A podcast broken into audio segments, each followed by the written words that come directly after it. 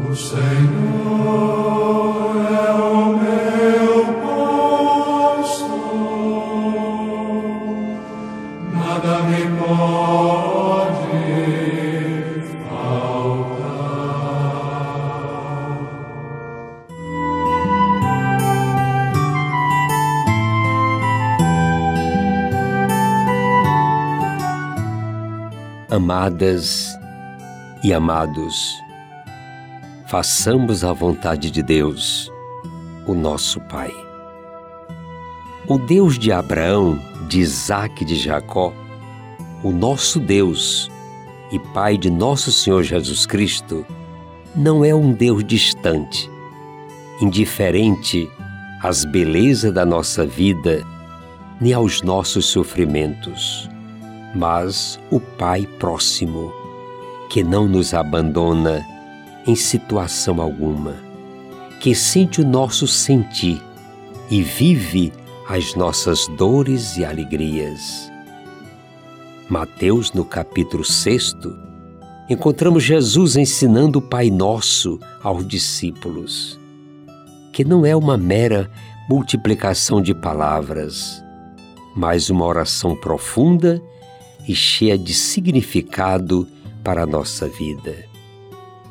Vós, portanto, orai assim: Pai nosso que estás nos céus, santificado seja o teu nome, venha o teu reino, seja feita a tua vontade, assim na terra como nos céus. O pão nosso de cada dia dá-nos hoje. Perdoa as nossas ofensas, assim como nós perdoamos aos que nos ofendem não nos deixeis cair em tentação, mas livrai-nos do maligno. De modo e de fato, se vós perdoardes aos outros as suas faltas, vosso Pai que está nos céus também vos perdoará. Mas se vós não perdoardes aos outros, vosso Pai também não perdoará as vossas faltas. A oração feita no plural demonstra o seu caráter comunitário. Assim, quem não aceita o seu próximo como irmão, não pode querer Deus como Pai. Na primeira parte, afirmamos o nosso desejo de realização da vontade do Pai.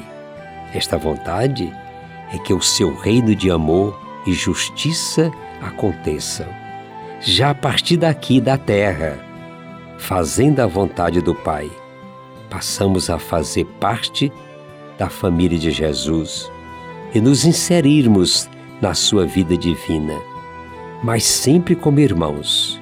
Aprove a Deus nos salvar em comunidade. Percebemos que nas entrelinhas do Pai Nosso estão postos dois princípios importantes para a vida do discípulo: saber-se filho e saber-se irmão. Filiação e fraternidade são dois eixos fundamentais da vida dos seguidores de Jesus. Saber-se filho significa colocar o Pai Celeste como centro da própria vida, sem dar lugar a nenhuma forma de idolatria, como do poder pelo poder, do prazer pelo prazer ou do ter pelo ter. A vida do filho é guiada pela vontade do Pai. E esta vontade deve determinar as suas ações. Saber-se irmão e irmã significa colocar-se em pé de igualdade com os nossos semelhantes. Viver na mesma altura, sem olhar os outros de cima para baixo.